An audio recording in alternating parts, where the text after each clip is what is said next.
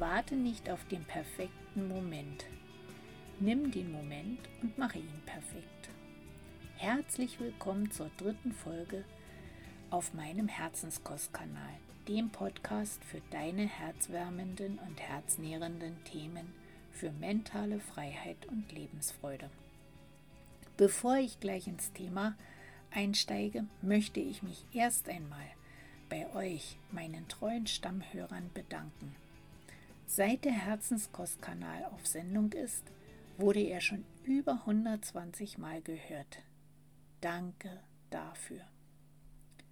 Aber nun zum Thema Perfektionismus. Warte nicht auf den perfekten Moment.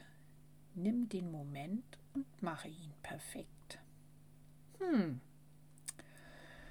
Ein Satz, ein Thema, an dem auch ich ständig arbeiten darf. Als ich ihn das erste Mal gehört habe, wurde ich wacher und aufmerksam gegenüber dem Thema Perfektionismus. Schau dir die heute schnelllebige Zeit an. Was oder wann ist der perfekte Moment? Was ist perfekt? Musst du perfekt sein, um einen perfekten Moment zu kreieren? Ich glaube nein. Du musst nicht perfekt sein. Du darfst perfekt sein. Ein kleiner, aber feiner Unterschied, der die Sichtweise auf das Thema erheblich verändert. Im Außen wird heute immer mehr Perfektion von uns ver verlangt, erwartet und niemand fragt nach den Folgen für unsere Gesundheit. Wenn du nach dieser Perfektion strebst, wirst du sehr schnell merken, dass deine Beweglichkeit, Flexibilität und damit auch Aktivität immer eingeschränkter wird. Dein Rücken, deine Gelenke sprechen jetzt vermutlich eine deutliche Sprache.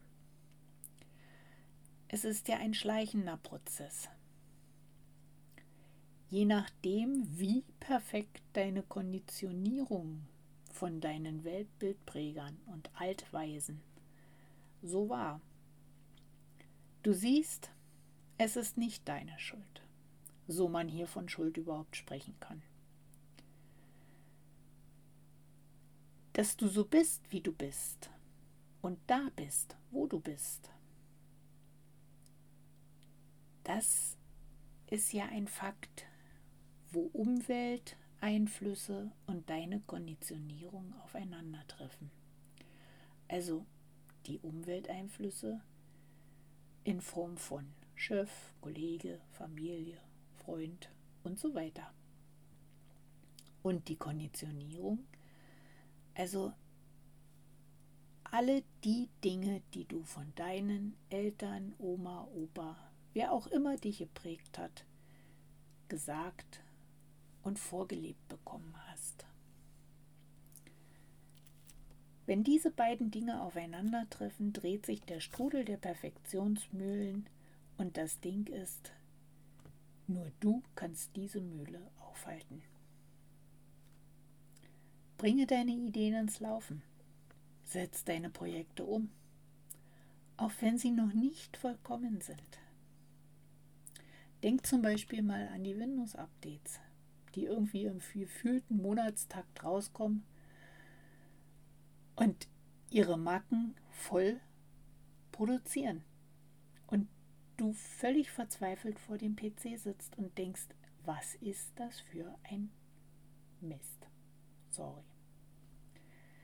Ja, also sei einfach du und bringe deine Ideen ins Laufen, so unvollkommen sie halt sind. Habe also Mut und leiste dir Mut zur Unvollkommenheit. Sonst werden die Wortmeldungen deiner körperlichen Ebene lauter, stärker der Körper meldet seine Konflikte erst so ganz sacht an. und wird zunehmend deutlicher, indem er seine Organkonflikte immer weiter an die nächst edlere Stelle vertieft. Also sprich, die Wortmeldung, die deine körperliche Ebene äußert, die Schmerzen, die Symptome, die werden lauter und er schiebt sie immer tiefer in den Körper hinein. Das heißt also, irgendwann sind sie für dich kaum noch händelbar. Um das nicht zu forcieren, habe ich dir eine Meditation mit in den Herzenskostkanal gesetzt. Schau nach der Olivenbaum-Meditation. Du kannst sie gerne täglich machen, um in deine Kraft zu kommen.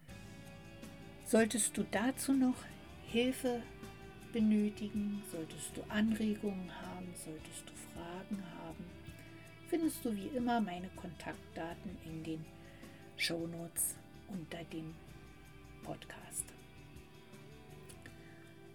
Du findest mich ebenfalls auf Facebook und Instagram und wenn du mich abonnierst, dann verpasst du keine Folge mehr. Ich wünsche dir auf jeden Fall heute einen wundervollen Tag mit ganz viel Mut zur Unvollkommenheit. Deine Cornelia vom Herzenskostkanal, dem Podcast für deine herzwärmenden und herznährenden Themen.